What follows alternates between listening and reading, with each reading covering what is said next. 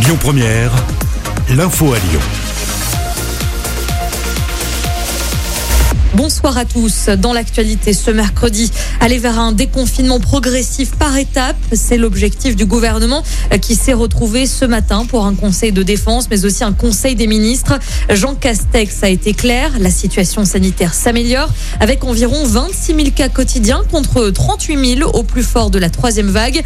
Le déconfinement pourra avoir lieu grâce à la vaccination et elle avance selon le Premier ministre. Écoutez. Ce soir, 60% de nos concitoyens ayant plus de 60 ans auront été vaccinés en première injection.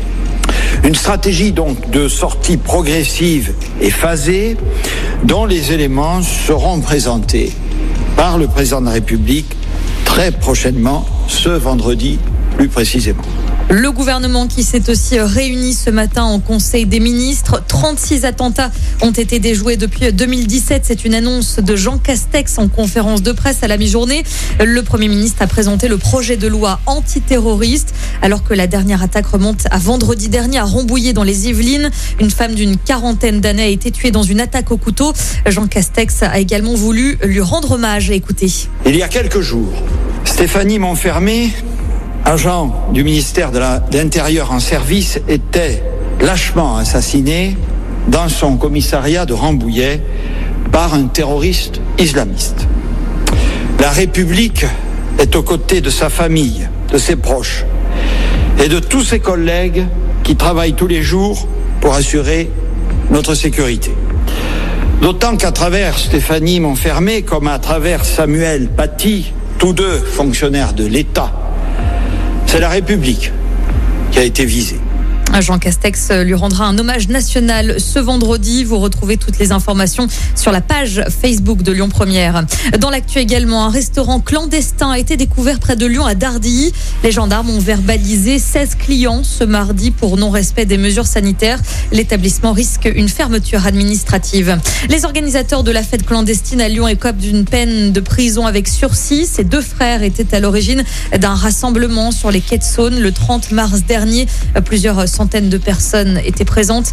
Ils ont été condamnés à trois mois avec sursis et 300 euros d'amende.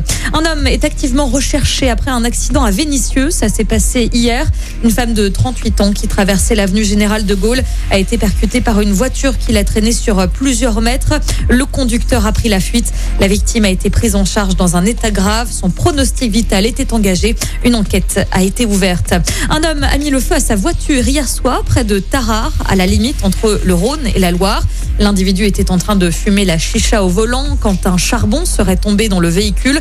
Le conducteur paniqué a pris la fuite avant de croiser les pompiers sur sa route.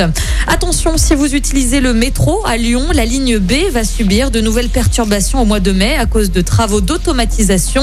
Elle fermera plus tôt du lundi au samedi avec un dernier départ à 21h15 de Charpennes. Les détails sont à retrouver sur le site de TCL. On termine avec du football. Ce soir à suivre la demi-finale allée de la Ligue des Champions. Le PSG accueille Manchester City. Coup d'envoi à 21h. Hier soir, le Real Madrid a été tenu en échec par Chelsea. Score final, un but. Écoutez votre radio Lyon Première en direct sur l'application Lyon Première, lyonpremière.fr et bien sûr à Lyon sur 90.2 FM et en DAB+. Lyon Première